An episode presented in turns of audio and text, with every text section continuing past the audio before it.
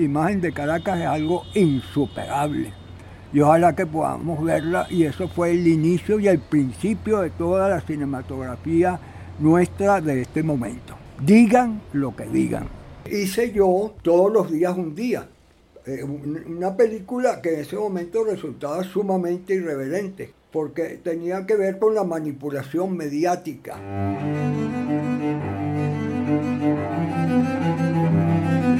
Voces del cine venezolano, una mirada crítica y reflexiva hacia el pasado de nuestro cine y un legado para las generaciones futuras en las voces de sus propios autores y protagonistas. Voces del Cine Venezolano está patrocinada por el Centro Nacional Autónomo de Cinematografía, CENAC, y Producciones Omar Mesones para Zona Cine Caracas. Y para el episodio de hoy contamos con la participación de nuestro invitado especial, Roque Zambrano. Y como siempre, quien les habla, su anfitrión, Omar Mesones.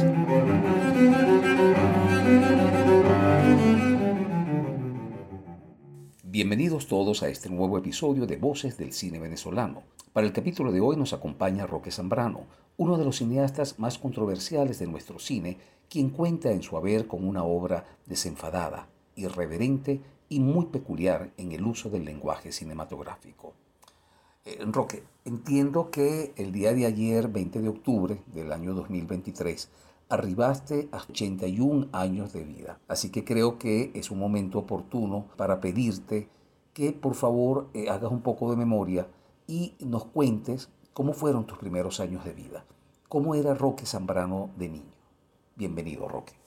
Imagínatelo multiplicado en imágenes en el tiempo, n veces, como dicen los matemáticos, así como soy hoy. Vamos a usar una metáfora de Jorge Luis Borges, que era gran amante del libro de las mutaciones, ¿verdad? Y trasladarnos por obra y gracia de toda esta manera de ir por el túnel cuántico del tiempo, trasladarnos a algún momento, algún punto como era en este caso lo que tú quieres, mi infancia, como que si fuera hoy estuviera aquí.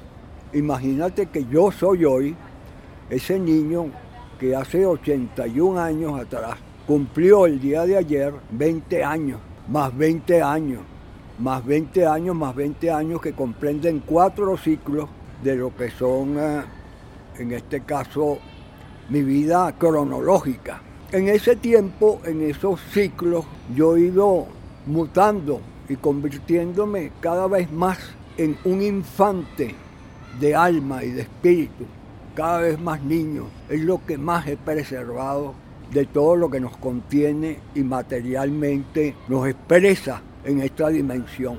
Esa manera que vamos a decir de vida, donde somos una hoja movida por el viento que cae sobre la tierra, la tierra fresca. Así, en esa manera, me voy trasladando en este momento hasta llegar al día de mi parto, el 20 de octubre del año de 1942. Me cuenta mi madre que a las 4 de la madrugada empezó a tratar de parirme, pero yo no quería salir de su vientre. De tal manera que ya aproximadamente al mediodía de ese mismo día empezaron a hacerle una cesárea, pero cosa insólita. Yo me escondía adentro en el vientre de mi madre para que el médico no pudiera sacarme de su, de su entraña. Cosa increíble, que fue a las 4 de la tarde de ese mismo día de ayer. Yo salí del vientre de mi madre con cinco vueltas de cordón umbilical alrededor del cuello y cianótico. Eso significa que estaba prácticamente muerto. Así, en eso que llaman la necrofílica manera de venir a la vida desde el punto de vista de lo que es el lenguaje. Esta cosa que nos permite a nosotros la oralidad y expresarnos. Así vine al mundo. Tú que estás preguntando que cómo fue mi infancia. Así empecé. En tu infancia, Roque, ¿cómo, cómo eras de niño? ¿Qué leías? ¿Qué veías? ¿Qué jugaba? Fíjate que por haber nacido de esa manera, era un niño sumamente distante, sumamente introvertido, muy silencioso. Pero me encantaba estar en la biblioteca de mis padres. Ese era mi sitio favorito. El único niño que iba con, con algo y leía algo, a lo mejor era porque mi madre me la facilitaba una revista Billiken, ¿te acuerdas? Aquella revista, era yo. Y le, le leía como podía algunas cosas que podía, deletreándolas, claro, y mostrándole la figurita de los demás niños de la historia de Tío Tigre y Tío Conejo. Yo creo que ya publicaba en el año 42 el suplemento dominical del Nacional, porque me traían también, o eran revisticas que publicaban de lo que eran las cosas de Walt Disney, Mickey Mouse, Tribilín, todo eso. Pero este, Superman, pero a mí no me gustaba leer eso. Yo prefería agarrar unos libros que estaban allí en los anaqueles de los libros y los sacaba. Allí se caían de los anaqueles porque tenía muchas dificultades para agarrarlos. Uno de los que se cayó fue las obras completas de Simón Bolívar. Otro de los que se cayó fue un libro de psicoanálisis que tenía que ver con casos clínicos de mujeres histéricas. Eso lo leía yo porque se, me ocurrió agarrar esos libros y empezar a hojearlos, ¿no? Para mí fue muy sorprendente descubrir este, algunas obras de teatro, sobre todo esperando a Godot. ¿Qué edad tenía? Yo tenía, eso fue entre los 3, 4, 5, 6, 7 años y entendía lo que leías. No, pero no te estoy diciendo que entendía de una manera distinta a como entiendo que estaban explícitamente escritas esas obras. Por eso te hablo de las mutaciones y te hablo de todo el transcurrir en el tiempo y la multiléctica. ¿Me entiendes? Las muchas lecturas. Roque, ¿cómo fue tu primer contacto con el cine? Un día que ella me traía el Colegio del Calvario del Alberto Smith para acá, para la Escuela Experimental de Venezuela se nos ocurrió meternos en un cine, el cine principal en el centro de la ciudad. Primera vez que yo entraba a un cine. Cuando entramos al cine, una sala oscura, yo nunca había un señor de, de librea, además porque en ese momento tenían librea y cachucha muy que además este, rodó la cortina porque estábamos llegando tarde para que entráramos a la sala de cine.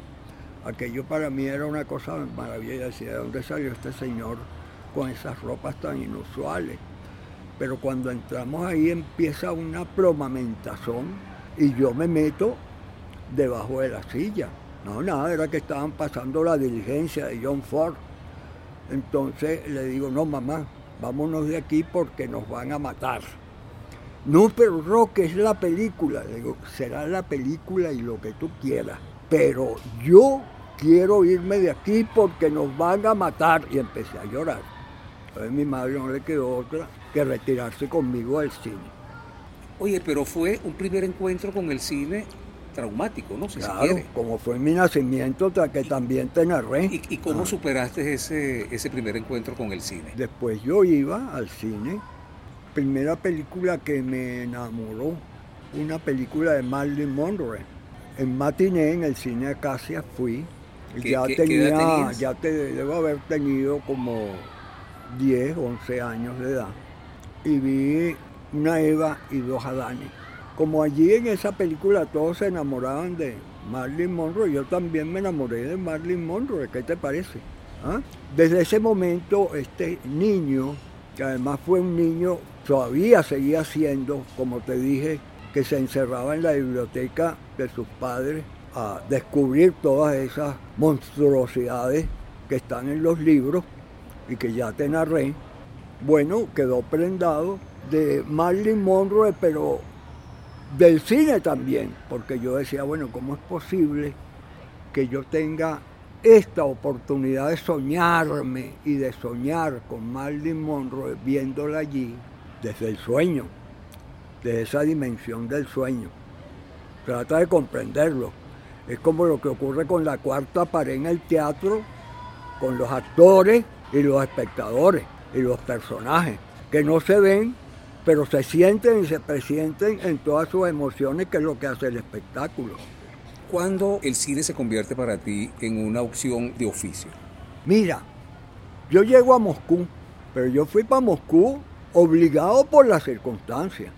En ese momento que yo era un mozalbete en la Universidad Central de Venezuela, ya había vivido otras muchas aventuras de los 10 hasta los 13 años de edad, porque a nosotros nos votaron de Santiago León de Caracas el ejercicio asociativo o paralelo, como tú quieras decirlo, con la experimental Venezuela, nos votaron del Santiago León de Caracas porque consideraron que andábamos en una situación de rebeldía permanente, ¿ah? que no tenía ninguna explicación. en ese caso, en este caso el doctor Vega, que era además psiquiatra, pero él le aconsejó a mi madre que nos enviaran para un correccional que era muy bueno, porque era un correccional fundamentalmente espiritual, que era el, el Colegio de los Curas Salesianos en Los Teques, interno. Ahí nos mandaron a un grupito. Ahí nosotros inventamos nuevas acciones y aventuras en este espacio de lo que es la rebelión y la rebeldía, que después me llevó para Moscú. Estábamos en tiempo de Pérez Jiménez todavía y a nosotros se nos ha ocurrido la pequeña tontería. A mí me hicieron vocal de piedad. Ahí armamos un grupo, muchachitos, un poco de carajitos, para tumbar Pérez Jiménez, ahí en la gobernación de los Teques hemos inventado tomar el cuartel de Ramo Verde de la Guardia Nacional, ¿cómo te parece? Con unas cabillas y unas bombas molotov. Eso provocó que por supuesto el cura Ojeda, que era el director del liceo, abortara toda esa situación cuando nosotros casi estábamos llegando allá porque nos iban, íbamos a convertirnos en mártires de, del perejimenismo, o, mejor dicho, de los, de los adecos y de los demócratas que luchaban en ese momento si nos hubieran dejado continuar en eso. Entonces, más adelante hubo represalias por eso y me votaron del colegio. Tú dirás, bueno, ¿y qué tiene que ver eso con el cine? Todo esto tiene que ver con el cine, porque todo esto va construyendo imágenes. Así tú digas que yo ando por el pasaje cuántico y me voy muy lejos para allá. Luego de este periodo en el San José de los Teques, pasas a estudiar al Liceo Andrés Bello, en Caracas. Me metieron en el Liceo Andrés Bello, yo venía para el Liceo Andrés Bello, estaba en tercer año de bachillerato, y entraba al Liceo Andrés Bello y me persinaba. Me captaron los adecos que estaban armando Acción Democrática de Izquierda en ese momento. Y me captaron por otro lado los jóvenes comunistas, Ahí me metí en la Juventud Comunista, me hizo la ficha José Rafael Zanoni e inmediatamente fui para un grupo que se llamaba el Grupo de Acciones Tácticas de Combate, que protegía, pero de forma armada, a los, a los manifestantes pacíficos. En ese momento ya Rómulo de Tancura había hablado de disparar primero y averiguar después y empezaba a manejar la constitución del 61 pero que suspendió las garantías durante todo su periodo de gobierno, pues, ¿no? Bueno, nosotros empezamos a luchar contra esa represión desmedida y brutal que también estaba direccionada contra nosotros. Ese es el, el, origen y el germen de lo que después fue la guerrilla urbana y lo que se transformó después en la guerrilla rural y en la Fuerza Armada de Liberación Nacional. Evidentemente que nos cayeron a plomo, Muchas veces nos mataron gente, tuvimos que organizarnos en células. Yo dependía del CEL de Petare, me gradué, eh, me gradué en, el, en el liceo en ciencia, bachiller en ciencia con honores, por supuesto. Todavía me he hecho todo con honores, con honores que después no se corresponden con la realidad y nadie reconoce, pero bueno. En el año 1961 te vas a estudiar historia a Moscú. Así es. Mataron a dos jóvenes nuestros que militaban en la célula nuestra. Y el, Partido Comunista de Venezuela decidió que yo no tenía concha ni sitio donde guarecerme y por lo menos vivir la lucha semiclandestina o clandestina aquí. Estoy hablando de un joven que tenía 19 años de edad. Ya había salido de segundo año de sociología, todo eso, y eh, decidieron ellos que yo me viniera a hacer otra tarea, otra parte del mundo, porque aquí me iban a terminar matando, ¿no? Me viniera quiere decir que me, me, dieron una, una beca del Ministerio de Educación Superior de la URSS. En ese tiempo no habían relaciones diplomáticas, ni se pensaba con, con la URSS, pues, ¿no? De este país. Bajo la tutoría del, del, partido, del Comité Central del Partido Comunista de Venezuela. Yo salí de aquí con el compromiso, así jurado, en la Dirección de Cultura de la Universidad Central de Venezuela, con el poeta Carlos Augusto León y la gente que estaba en el Frente Cultural, de ir a Moscú a armar y, construir el Frente Cultural de nuestra revolución en ese momento. Pues en ese momento estaba planteado que nosotros íbamos a hacer una revolución. Estamos hablando del año 61 se ilegalizó al Partido Comunista. Además de eso, eh, se allanó el Congreso, se llevaron presos a, los congresistas del MIR y del Partido Comunista. En el quinto Congreso del Partido Comunista, en el Poliedro, se decidió por la lucha armada. Se empezó a armar la FAL, la Fuerza Armada de Liberación Nacional. Entonces, en principio lo, que se me consiguió fue ir a la recién eh, fundada Universidad Patrice Lumumba en Moscú. Y una de las carreras que tenía la Patrice Lumumba, que era cercana a la mía, era historia. Yo entré en historia allí en, en la Universidad Patrice Lumumba. Estás en Moscú estudiando historia. Te montas en el metro y conoces a una linda, una linda moscovita. ¿Qué, pasó allí? Estamos en Moscú, en el metro. Yo decidí, como cualquier postor, estudiar y aprender ruso, no en el aula de clase con la maestra de ruso, como tradicionalmente se hace. Y en eso andaba. Yo andaba con pura señas ahí en el metro de Moscú, con todo el mundo. Y la gente me hacía señas a mí también. Pero de repente, una muchacha bellísima, hermosísima, que me pareció Marlene Monroe. Me sonrió en el metro, me sonrió con todo, me sonrió con la sonrisa, con los ojos, cuando volteó el rostro y miró hacia allá y batió la melena e hizo como una caricia a toda la luz que había internamente allí en ese metro. Yo le hice las primeras señas y ella me respondió con otras señas. Y así empezamos a hacernos señas. Llegó la parada de salida del metro. Era Bedenja, la exposición permanente. Y se bajó. Y yo dije, o me bajo o no la encuentro más nunca. Y casi me aplasta la puerta, pero salí del vagón del metro. Y fui caminando rapidito detrás de ella. Ella apresuró el paso y yo también. Se abrió la puerta de un sitio que yo no sabía qué sitio era. Ella entró, más atrás yo abrí la puerta. Eran unas compuertas dobles las que había allí porque son para el verano y el invierno. Tienes que abrir dos puertas realmente. Y entré. Cuando entré no la vi en ese sitio, pero le pregunté a alguien que estaba allí, le pregunté, esta busca to. Entonces este, la persona no me comprendió muy bien. En ese momento apareció una, persona, un ruso que estaba ahí, y me dice, ¿qué desea usted? Entonces yo le digo, no, que, eh, ¿dónde estoy? Entonces me dice, ¿estás en el Instituto de Cine de Moscú? Entonces yo le, le digo, ajá, y una joven que entró por aquí, ahorita una muchacha rubia, que yo venía con ella, mentira. Entonces me dice, esa es Galina Polsky una estudiante de actuación. Entonces, mira, pero ¿qué haces tú aquí? Yo le digo, este, yo no puedo estudiar aquí. Me dice, ah, pero tienes que hablar con el decano de estudiantes extranjeros. En el cuarto piso, Alexei Alexandrovich. Bien, me fui, hablé con Alexei Alexandrovich y él me dijo, bueno, hagamos algo, sigue viniendo ven a las clases como un oyente todo este año.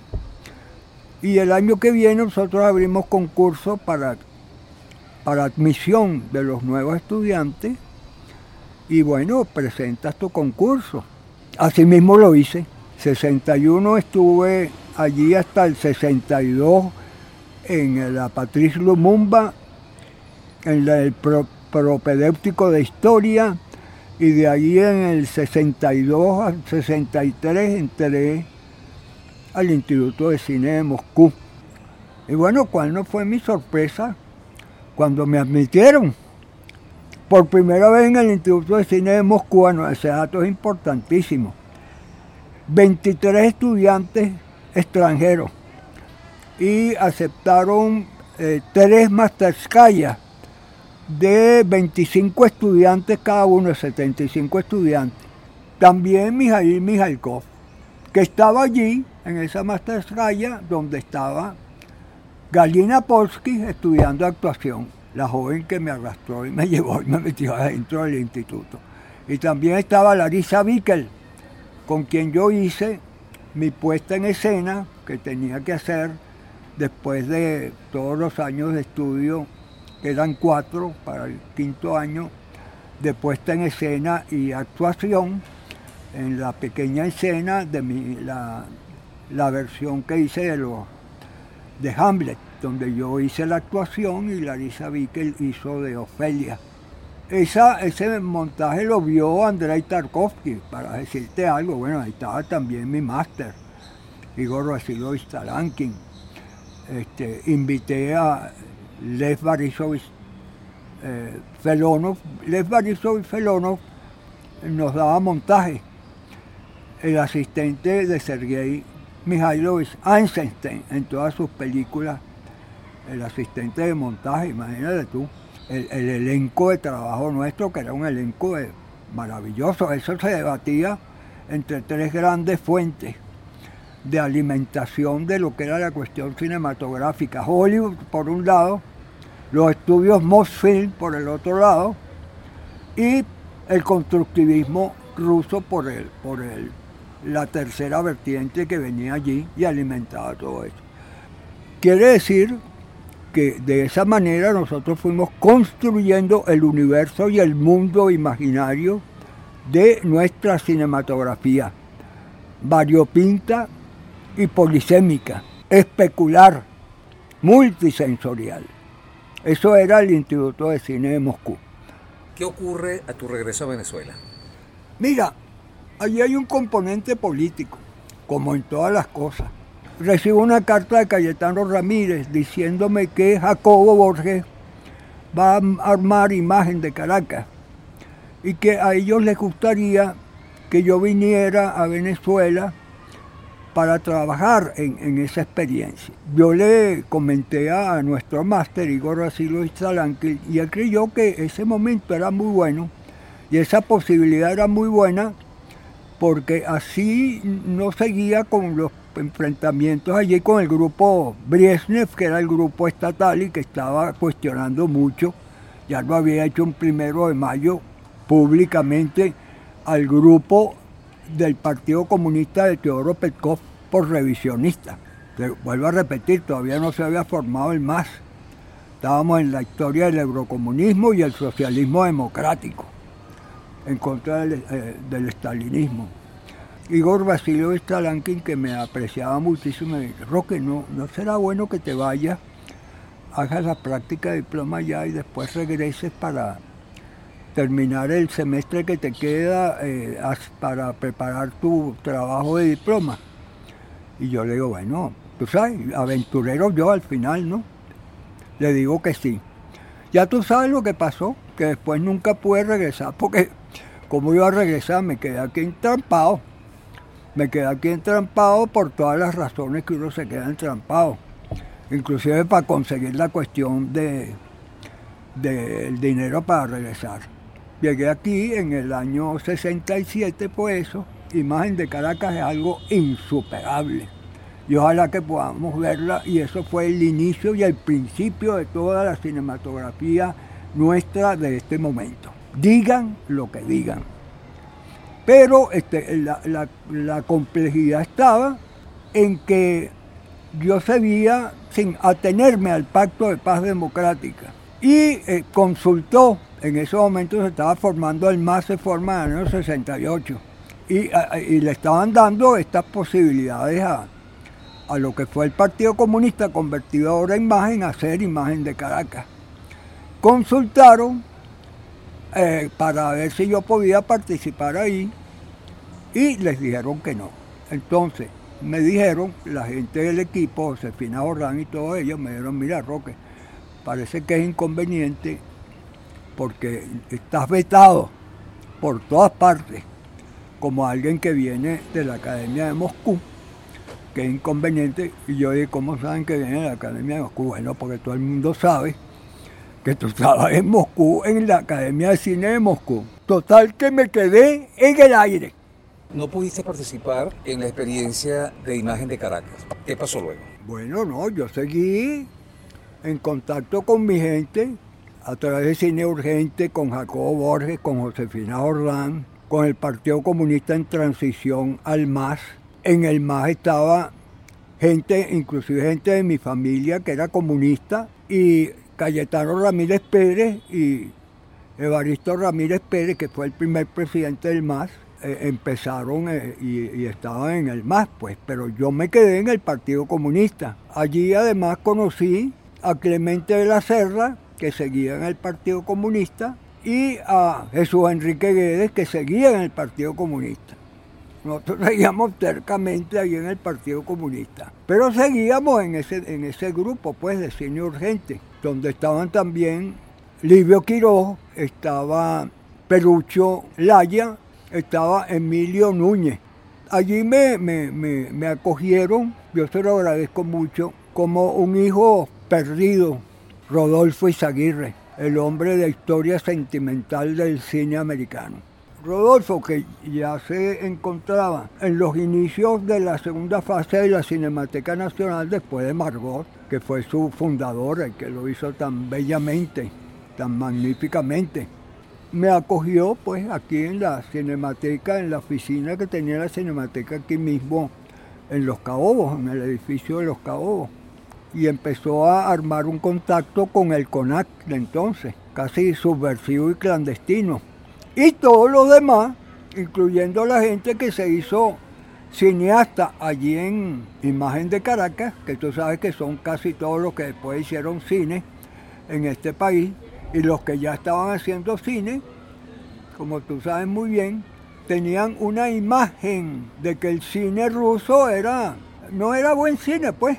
Eh, Clemente estaba terminando su película Sin Fin, que yo la monté y la edité completamente, pero me sacaron de los créditos de la edición para que pudiera pasar por las salas comerciales de cine. Imagínate tú cómo estaba la rusofobia. Entro en el ICIBA CONAC y empiezo a dictar esos talleres. Allí estábamos en esos talleres Jesús Enrique Guedes y yo. Se nos incorpora Perán Hermini. Toda esa confabulación empieza a montarla Ambreta Rofé. En ese tiempo era Ambreta Rofé, pero después fue Ambreta Marroso y Rodolfo Izaguirre que ayudaba en la cuestión de los talleres. Entonces nos enviaban a los sitios más insólitos que tú te puedas imaginar. Nos enviaban a cárceles. Ahí está talleres de cinematografía, imagínate tú. Bueno, pero cuando tocaba las ciudades importantes, por ejemplo Cumaná, se empataba Rodolfo, claro. Ahí descubrimos a Davidito Suárez y nos los trajimos para acá. De manera que David Suárez trabaja conmigo en, primer canto.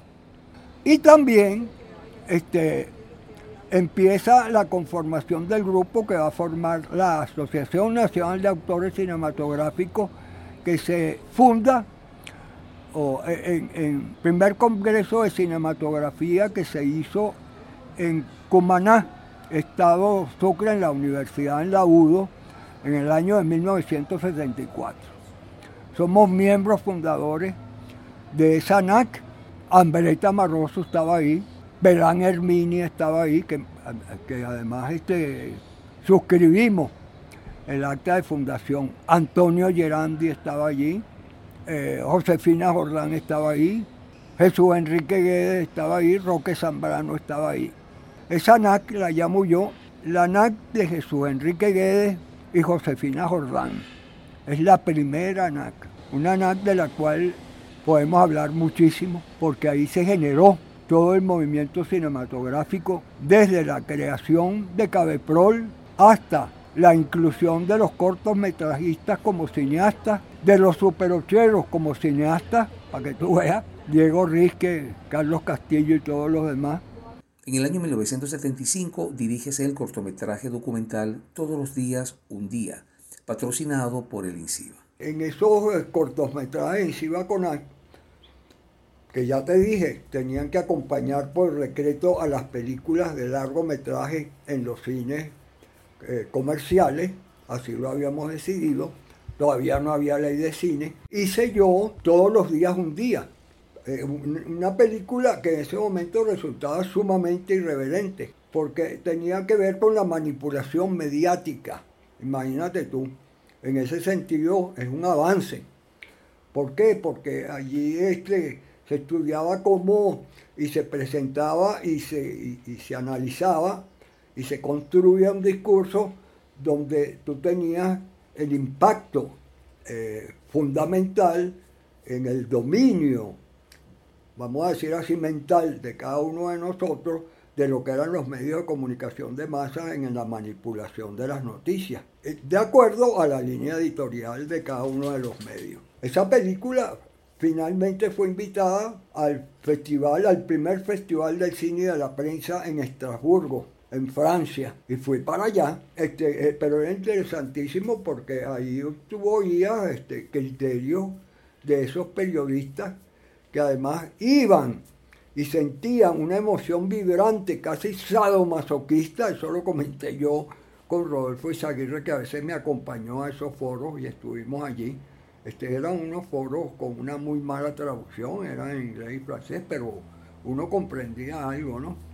Y ellos hablaban de cómo aquello les causaba una emoción y un paroxismo increíble desde el punto de vista de reportar esas noticias acerca de lo que era la necropolítica, la muerte, pues, ¿no? A mí me pareció eso insólito y, y me impresionó mucho. En el año de 1985 aparece el mediometraje documental Primer Canto.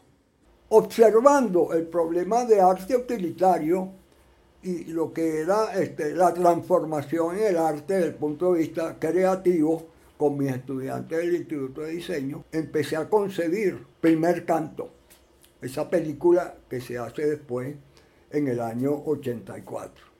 Y Primer Canto se convierte en una película que trata el problema de un joven compositor que quiere hacer su primera obra de música y se encuentra con toda esa colisión de distintos aspectos de lo que es la, transnacional cultural y eh, la forma utilitaria de la música y lo que es este, la música nuestra, todo lo que es la música decolonial, todo lo que es la música ancestral, todo lo que es nuestra tradición musical que se basa en los cantos culturales, los cantos culturales, que son culturales, claro, culturales de nuestros indios yanomami y que un poco este, están presentes también en lo que son los cantos de ordeño, los cantos de ordeño que este, utilizan y usan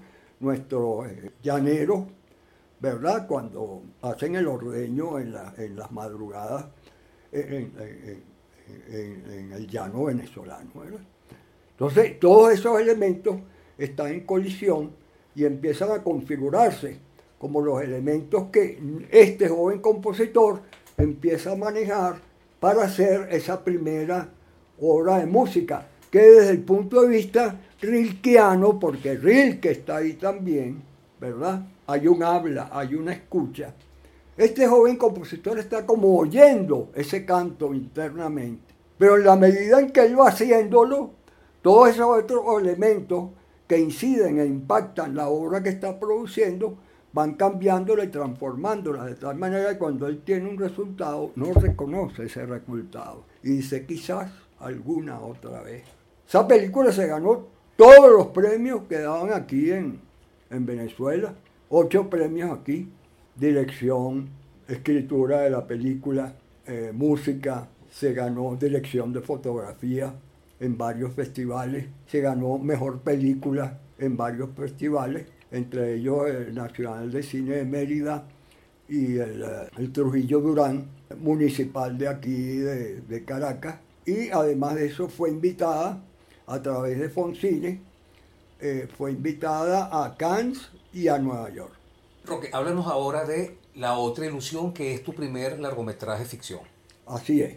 La otra ilusión se inicia desde un guion que empiezo yo a escribir cuando estaba eh, después de un, atentado, atentado, accidente que me hicieron en el año 82 y me recuperé en, el año 84, salí de la cama donde estaba metido, que yo pedí que por favor me sentaran con la, en una cama ortopédica con, con los mecanismos que en ese momento existían para que tú quedaras, porque no podía moverme de ninguna manera. Y este, en el sitio donde me ponían la bandejita de comida, yo ponía una máquina a escribir y ahí empecé a escribir y escribí la otra ilusión. La otra ilusión arranca desde ese joven compositor, pero que yo lo traslado entonces a otra época. Pero tiene que ver con una observación permanente que yo hacía de un actor y una actriz que se convirtieron en pareja y estuvieron en homicidio culposo. Y tuvieron que ver con ese esa situación que ocurrió en la vida real en teatro aquí en algún momento, ¿no? Que eran uh, Julie Restifo y Javier Vidal. Este, observándolos a ellos, lo que yo tenía en la mente acerca de lo que había ocurrido con el joven compositor, trasladado él a su sitio de origen, que era los Valles de Aragua, se me ocurrió trasladarlo ahí porque yo estuve trabajando como asesor de comunicación de Sadaka, que era un grupo de investigadores psicólogos sociales. Y entonces estuvimos allí siempre presentes en las haciendas esas del recreo, las haciendas que habían ahí de caña, pues, ¿no? Mm, Corazal y otras más. Sabanita se llamaba la otra. Allí empecé a configurar una historia que era una historia sobre este, la creación musical desde los ancestros, desde lo que podemos llamar los cantos Yanomami, todas las otras configuraciones de las formas musicales habidas por haber en la colonia, el barroco, y también lo que era este, la música clásica, sinfónica, que era la que manejaban nuestras orquestas sinfónicas aquí, empezando por la Orquesta Sinfónica Venezuela. Ya en ese momento se había producido la cantata criolla, Antonio Esteves y estaba sonando por todas partes. Yo empecé a visualizar esa película como un gran fenómeno de espectáculo coral, que era lo que realmente me interesaba.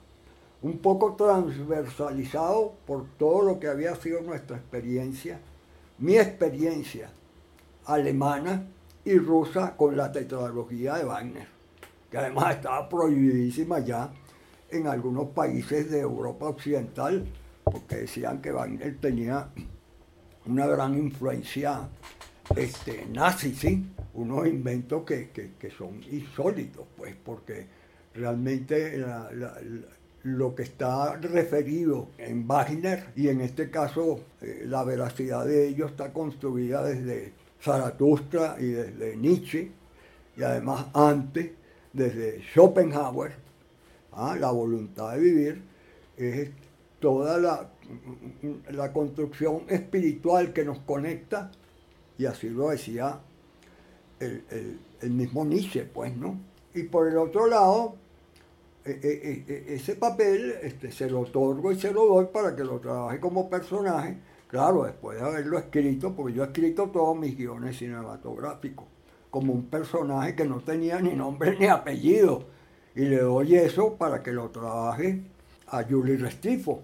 Trabajo con, con eh, Javier Vidal, el otro personaje, que el otro personaje está fundamentado en esa idea del héroe, pero en este caso que está en el Tannhäuser de Wagner, ¿ah? que eh, es un ser humano casi semidios que baja del Valhalla porque este, quieren dejarlo allá en su condición de, endiosado, pues, ¿no? De hombre que es superior. Pero él no, él decide venir y estar aquí con los otros hombres, pues, ¿no? Humano, demasiado humano, como dice Nietzsche, ¿verdad? Todo lo humano me concierne.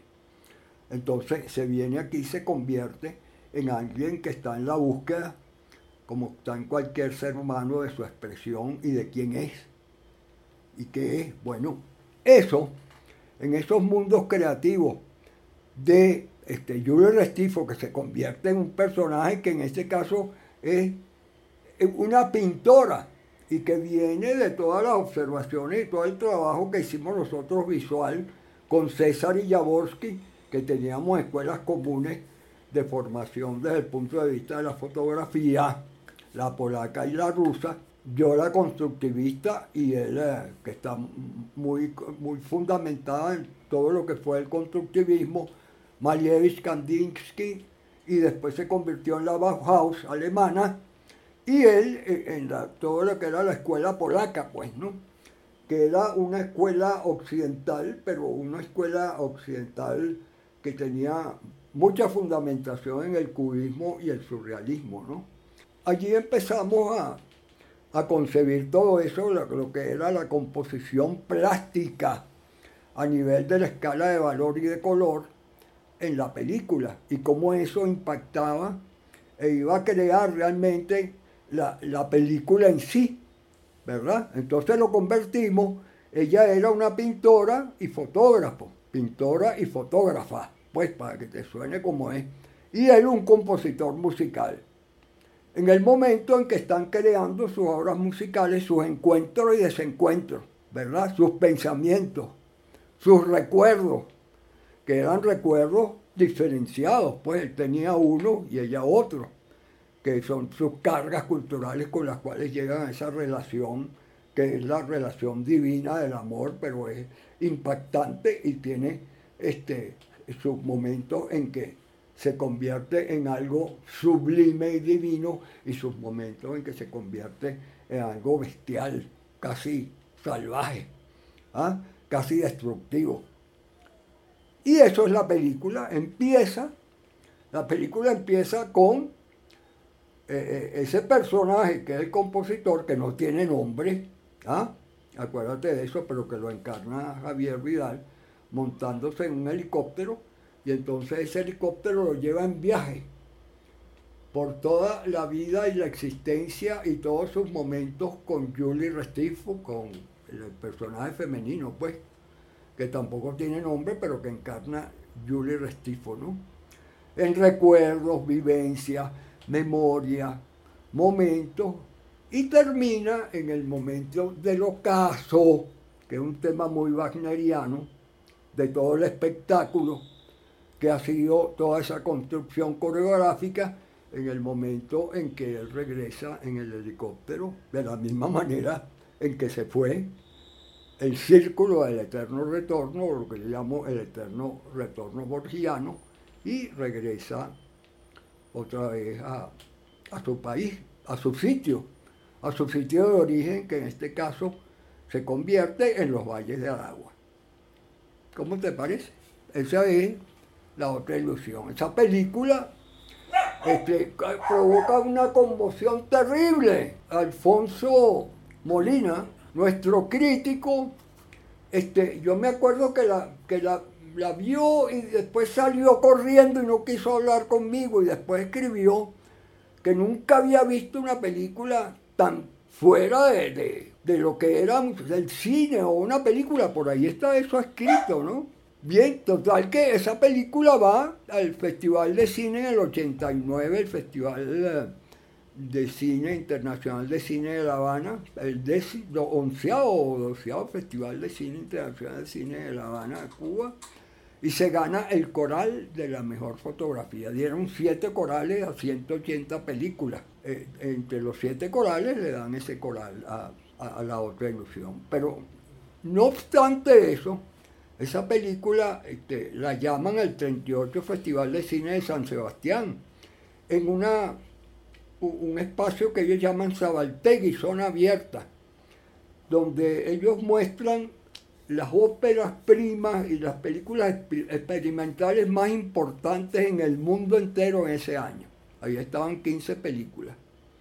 Entre ellas estaba La otra ilusión. Y así se ganó el premio eh, eh, en, Venezuela, Foncine, todavía creo que era Foncine, todavía no era Senac, porque eso fue en el año 91.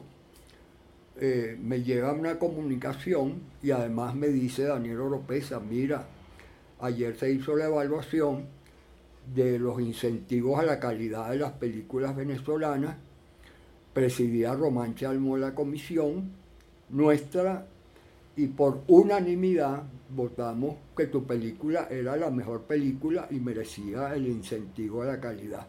Sé que te ganaste ese premio, que es el premio Mejor Película, este, eh, por su calidad en el año 1991 aquí.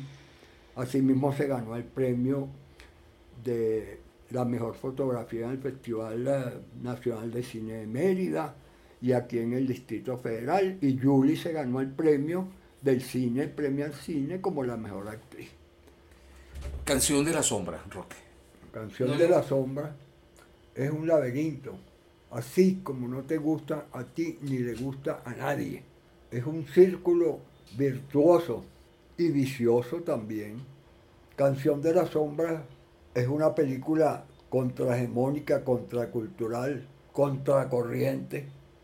Es una película que pareciera no tener ni acción, ni sexo, ni violencia, ni ninguna historia que de una manera sentimentaloide termina en un beso fastuoso y feliz como terminan las historias de las películas que nos entretienen de Hollywood.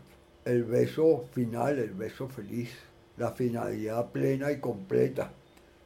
De ver desde la distancia de una butaca como los otros ahí llega esa pantalla de cine, se matan, o se exterminan, o se aman, o se violentan, o se vuelven grandes y elocuentes héroes de unas dimensiones desconocidas y después se convierten en estallidos terribles, como es la realidad, pero que queremos nosotros simplemente estar separados de ella.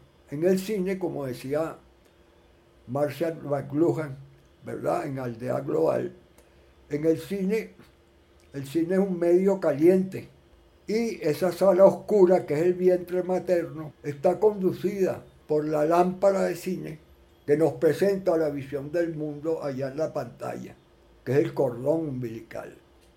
Eso se ha banalizado mucho en la televisión, que es un medio frío, que todos vemos o oímos mientras nos movemos en un espacio alrededor metidos en un mundo tan complejo donde nos estamos destruyendo a la vez que nos estamos construyendo, que llaman la inteligencia artificial además. Canción de la Sombra está sumergido allí. Su primer tiempo es poesía y vida. Tú que estuviste ahí, en la escuela de letras, conoces cuál es el origen de poesía y vida. Poesía y vida era la gran discusión que había en aquel entonces hablamos de los años 70, de los años de la renovación universitaria inclusive, que condujeron los estructuralistas y los semiólogos acerca de cuál era la importancia del creador en la obra.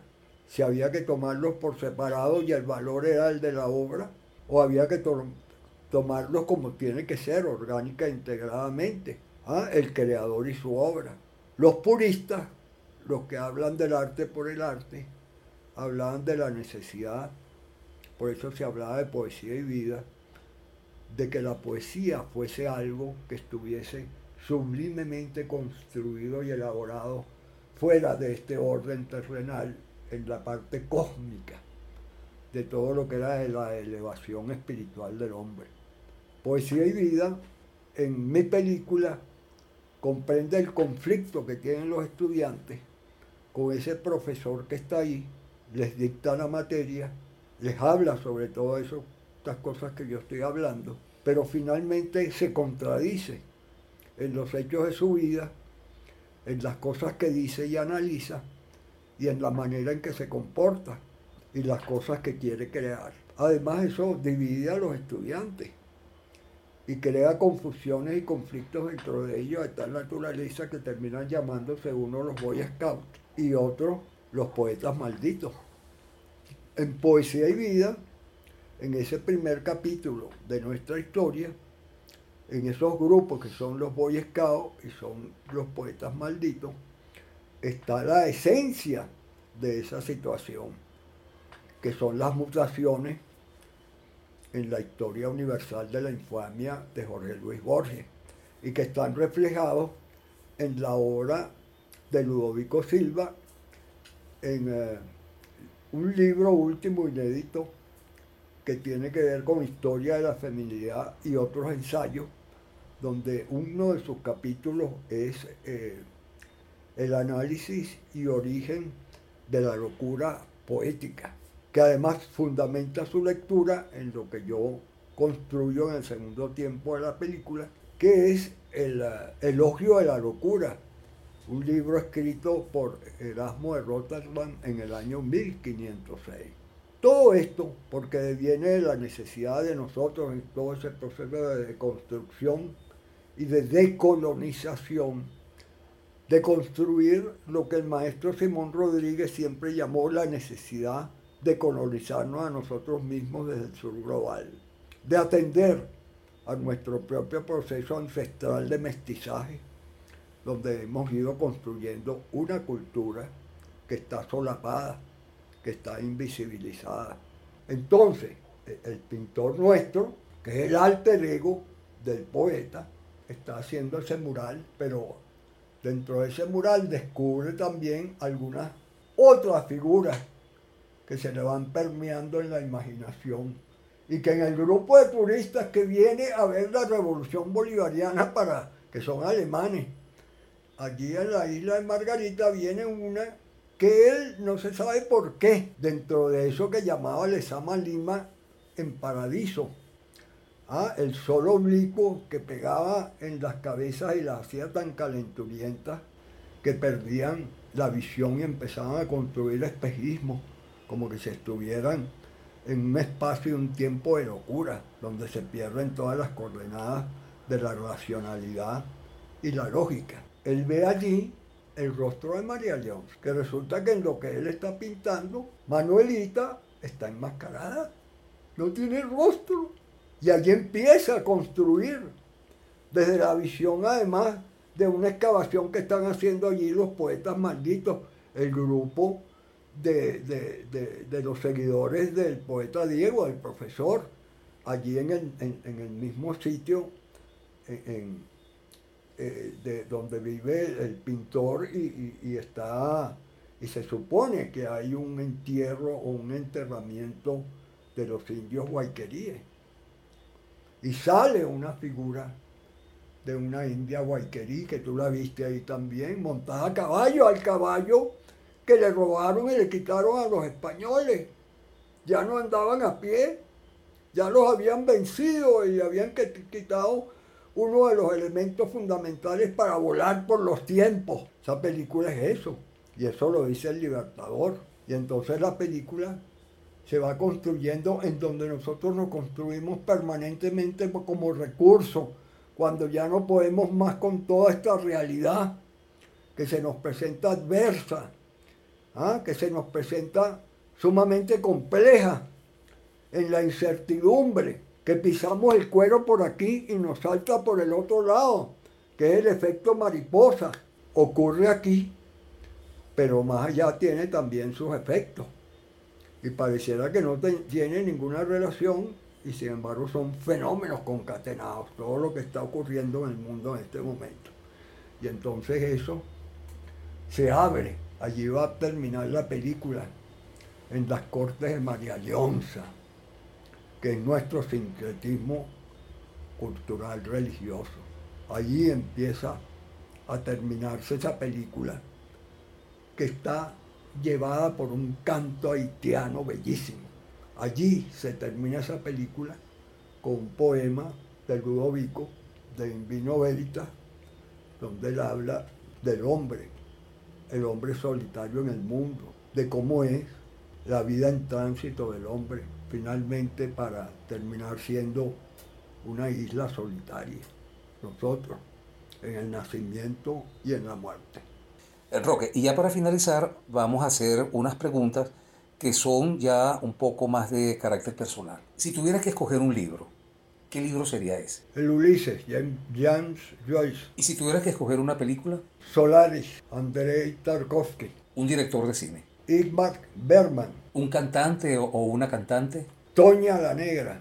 Un personaje de la historia que te gustaría conocer. Simón Bolívar. Una época en la que te hubiera gustado vivir o pasarte una temporada. El renacimiento completo. ¿Algo de lo que te arrepientes? De no haber tenido tiempo de enamorarme de Juana la Loca, la verdadera reina nuestra de América. ¿Y algo de lo que te sientes muy orgulloso? Conchale, creo que de nada. No me siento orgulloso de nada. Yo creo que sentirse orgulloso es, es una tontería. Es algo que separa a uno de, los otros. Y yo todo lo contrario. Lo que quiero es estar en los otros y con los otros. Entonces podría, por ejemplo, arrepentirme de todos los amores que se me terminaron y con ellos terminé o que terminaron conmigo y no supe comunicarle esto que te estoy diciendo. Y algo de que me siento orgulloso de que he sido realmente un soberano estúpido por no haber hecho en mi vida estas acciones que me podían acercar a lo que en verdad era profundizar y estar cercano a la cosmovisión telúrica de lo que somos, que nos lleva al cosmos, en ese sentido energético, de vuelo, de trascendencia, de belleza emocional plena, que significa amar y estar en el otro, esos estados de iluminación. Bueno, Roque, de verdad muchísimas gracias por habernos dedicado tanto tiempo. Fue, este programa tiene una duración de unos 60 minutos más o menos, pero sabes que el encuentro ha sido bastante largo. Eh, los escuchas mm, eh, atentos se habrán dado cuenta que hemos pasado por varios escenarios tratando de, escaparle, de huirle al, ruido. Y, pero bueno, hemos tenido de verdad, ha sido una conversación muy sabrosa, muy llena de, ideas, de reflexiones tuyas, muy llena de literatura, muy llena de música y también muy llena de ti, de tu vida. Agradecido por, por todo eso y bueno, Muchísimas gracias. Gracias a ti, Omar, porque además estás haciendo un trabajo virtuoso, esencial, magnífico. Yo creo que, y así te lo he dicho, y creo que te lo puede decir cada uno de nosotros que hemos estado en este espacio, a lo mejor lo que trasciende, trasciende de nosotros en el tiempo está aquí en estos testimonios, en estas grabaciones que tú has hecho. Gracias, Omar, por dedicarte a semejante grandioso, elevado, monumental y espectacular hecho sobre la vida de nosotros.